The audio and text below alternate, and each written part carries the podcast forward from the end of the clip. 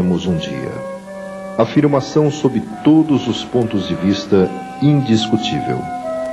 Contudo, o que acontece além da morte? Haverá vida?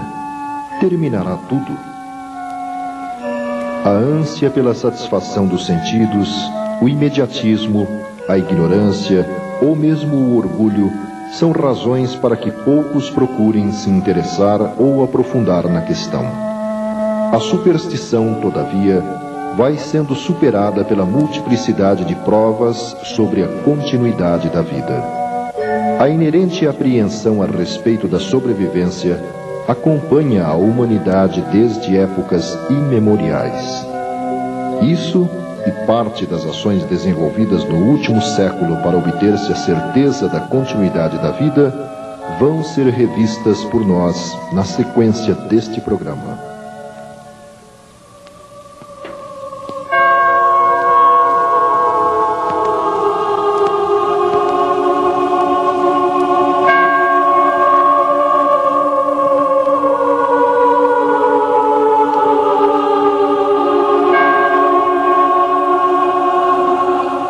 Na Índia, sua religião primitiva teve como base os livros dos Vedas, os quais, por sua vez, têm suas origens para além de 58 mil anos de nossos dias. Monoteístas, tendo em Krishna o principal divulgador de seus ensinos, apregoavam que o corpo, envoltório da alma que aqui faz sua morada, é uma coisa finita, porém, a alma que o habita é invisível imponderável e eterna. Quando o corpo entra em dissolução, se a pureza é que o domina, a alma voa para as regiões desses seres puros que têm o conhecimento do Altíssimo. Mas, se é dominado pela paixão, a alma vem de novo habitar entre aqueles que estão presos às coisas da terra. Na Ásia, mais recentemente, 500 anos antes de Cristo, Sakyamuni ou Buda ensinava a seus discípulos que a morte não é senão uma ilusão, um dos agentes da vida que exige uma renovação contínua e transformações incessantes. No Egito, Hermes Trimegisto, 20 séculos antes de Cristo, explicava que o destino do espírito humano tem duas fases: cativeiro na matéria e ascensão na luz. As almas inferiores e más ficam presas à terra por múltiplos renascimentos, porém, as almas virtuosas sobem voando para as esferas superiores, onde recobram a vista das coisas divinas.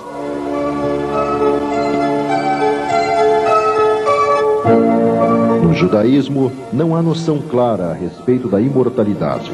Contudo, Moisés, em seu Deuteronômio, capítulo 18, versículos 1, 2 e 12 do Velho Testamento, adverte: Nunca exista entre vós quem consulte adivinhos, quem observe sonhos e agouros, que use de malefícios, sortilégios, encantamentos, ou consultem os que têm o espírito pitônico e se dão a práticas da adivinhação, interrogando os mortos.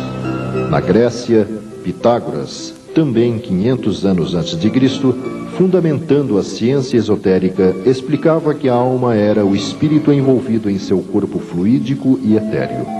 Seu destino, sua queda e cativeiro na carne, seus sofrimentos e lutas, sua reascensão gradual, seu triunfo sobre as paixões e sua volta final à luz, tudo isto constitui o drama da vida. Na Gália, os druidas afirmavam que as almas não se sepultavam nos sombrios reinos do Éribo, mas sim voltavam a animar outros corpos em novos mundos.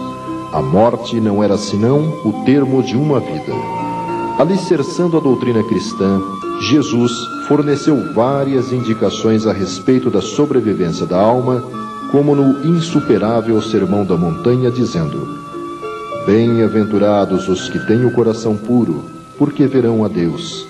Ou, como registrado no capítulo 14, versículo 2 do Evangelho de São João, há diversas moradas na casa de meu Pai. Ou no capítulo 3, versículos 6 a 8, em verdade, se o homem não renascer de novo, não poderá entrar no reino de Deus. Ele mesmo demonstrou a sobrevivência após a morte aparecendo a seus discípulos dias após a crucificação.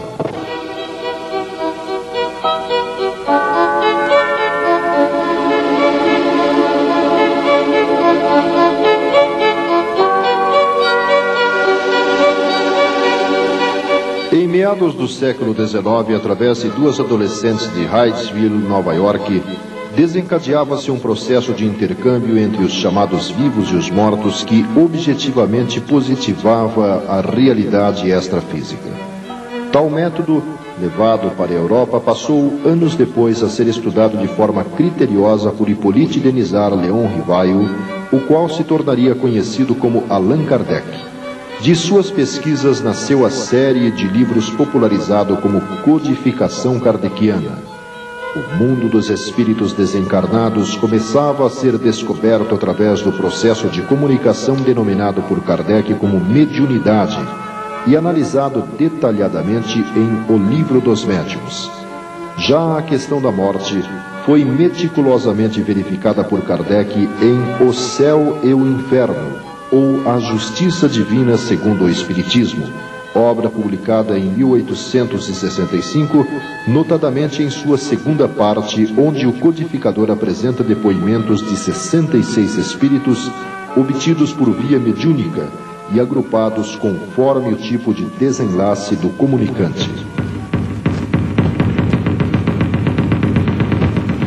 Vários intelectuais se engajaram na pesquisa e reflexão a respeito da sobrevivência, como o filósofo Leon Denis, autor, entre outros, de Depois da Morte, o astrônomo Camille Flammarion, que escreveu A Morte e o Seu Mistério, ou Gabriel Delan, que publicou A Alma é Imortal.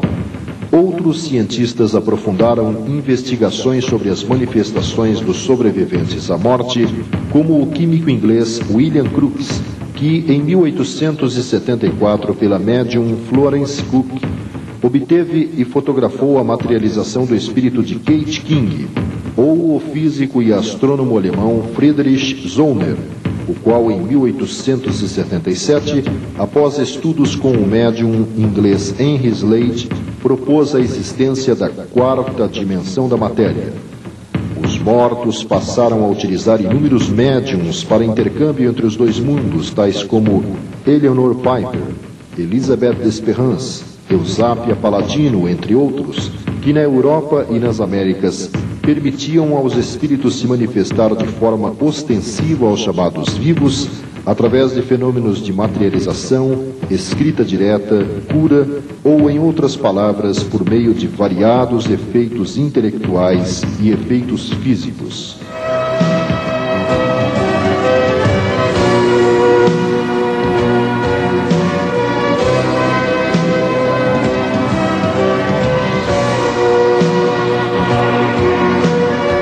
Quantidade de ocorrências inexplicáveis pelos conhecimentos disponíveis era tamanha que levou o cientista francês Charles Sichet em 1900 a propor a metapsíquica, ciência cujo objetivo era estudar os fenômenos mecânicos ou psicológicos devidos a forças que parecem ser inteligentes ou a poderes desconhecidos latentes na inteligência humana. Em parte, seguindo a mesma linha de Kardec, o criminalista italiano Ernesto Bosano organizou na década de 20, com a colaboração de diferentes médiums, livros como A Morte e seus Mistérios, A Crise da Morte, entre outros, reunindo e analisando depoimentos de espíritos comunicantes. Em 1932, no Brasil, é lançado O Parnaso de Além Túmulo, obra reunindo poemas de 56 autores, cujo estilo e forma foram reconhecidas por respeitados críticos literários. O médium, um humilde mineiro, então com 21 anos de idade, de instrução primária, chamado Francisco Cândido Xavier, iniciava uma jornada que ultrapassou 60 anos, recebendo mensagens assinadas por mais de mil espíritos, enfeixados em mais de 300 livros. Em 1934, nos Estados Unidos, na Universidade de Duke, o professor Joseph Banks Heine propõe a parapsicologia, disciplina científica que investiga os fenômenos que, existindo na natureza, são inabituais na contingência humana, quer sob o ponto de vista qualitativo, quer sob o ponto de vista quantitativo, a qual, por pontos de vista radicais, deu origem a outras escolas como a psicotrônica ou a psicobiofísica. Estas, apesar dos avanços alcançados através dos anos, segregaram constatações e comprovações a respeito da sobrevivência a laboratórios, teses, monografias, livros e congressos, sem que a sociedade em geral tivesse acesso em larga escala às informações disponíveis. Na década de 50 começam a surgir outros caminhos para a comprovação da continuidade da vida. No Brasil, Congonhas do Campo, Minas Gerais, o espírito de um médico alemão de nome Adolf Fritz, tendo como médium um servidor público modesto chamado José Pedro de Freitas ou José Arigó, realiza extraordinárias cirurgias e curas, tendo como instrumento apenas uma faca ou canivete. Essa atividade atraiu para a pequena localidade mineira cientistas, políticos e milhares de necessitados de várias partes do mundo. Na Suécia, em 1959, o artista Friedrich Jürgenson, ao ouvir uma gravação com que tentava registrar o canto de alguns pássaros, percebe na fita estranhas e inexplicáveis vozes que pareciam dirigir-lhe uma mensagem. Estava nascendo o processo de captação de vozes de espíritos por meios eletrônicos, movimento que multiplicou adeptos rapidamente como o Dr. Konstantin Haudiv e Hans Bender. Na década de 70, Raymond Moody Jr., psiquiatra americano, revela suas pesquisas através de um livro que se tornou best-seller, Vida Depois da Vida, reunindo depoimentos de pessoas consideradas mortas clinicamente e que, por processos mecânicos, químicos ou espontaneamente, retornaram à vida, revelando suas impressões, sensações e prováveis experiências astrais. O surgimento da obra demonstrou que outros estudiosos americanos desenvolviam trabalhos semelhantes, como a doutora Elizabeth Clubber-Ross. Na Inglaterra, aparece o livro Sinfonias Inacabadas, revelando a experiência da médium Rosemary Brown, que, embora não conhecendo nada sobre música, sob a orientação do espírito do compositor Franz Liszt, recebe páginas musicais de Beethoven, Mozart, Chopin, cujos estilos são reconhecidos por vários críticos musicais. No Brasil, sob a orientação do espírito Toulouse-Lautrec, pintores como Van Gogh, Rembrandt, Goya, Tarsila do Amaral, Picasso, entre outros, passam a acionar o médium Luiz Antônio Gaspareto na produção de obras que expressam seus estilos e características conforme a opinião de diversos especialistas. Tais pinturas, executadas com rapidez impressionante perante plateias numerosas em vários países, às vezes eram feitas usando simultaneamente cada uma das mãos e pés do médium, através dos quais surgiam trabalhos totalmente diferentes. Em 1977, na Carolina do Norte, Estados Unidos, George Meek após seis anos aprofundando estudos quanto à utilização do cinescópio de TV para comunicação com os mortos, obtém resultados objetivos, forma inicialmente denominada Spiricom e a partir de 1987 de Videocom. Essa operação chamada de transcomunicação ganha número crescente de adeptos abrindo perspectivas otimistas para o futuro das relações físicas e extrafísicas.